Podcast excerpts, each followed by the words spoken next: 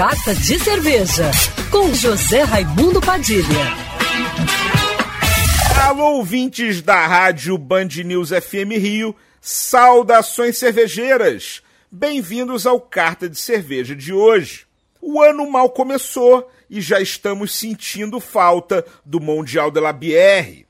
A boa notícia é que semana que vem, nos dias 14 e 15 de janeiro, sábado e domingo, tem a edição de verão do Gastro Beer Rio, na Quinta da Boa Vista, com várias cervejas premiadas e lançadas no Mundial de la Bière, como as três melhores cervejas escolhidas pelo público do festival: Dona Juju, da cervejaria Criatura, Sour-se Quem Puder, da cervejaria Kumpel e a Paz da Overhop, que levou cinco medalhas, incluindo a de platina, maior premiação do Mundial. Você poderá também provar lançamentos como a Soul Rebel, uma American IPA da Overhop, a Wild Pacas Drupel, da cervejaria Pacas, envelhecida seis meses em barril de carvalho, a Gatsby, uma American IPA da Matisse,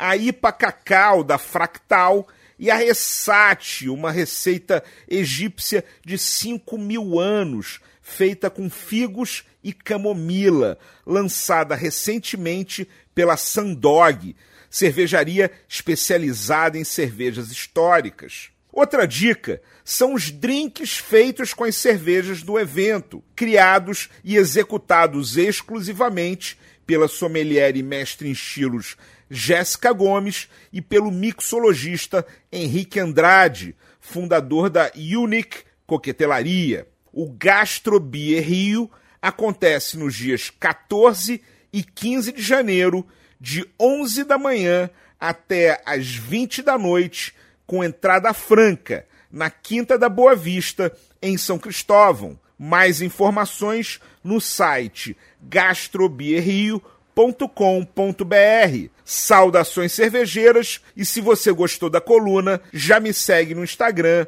arroba Padilha Sommelier. Quer ouvir essa coluna novamente? É só procurar nas plataformas de streaming de áudio. Conheça mais dos podcasts da Band News FM Rio.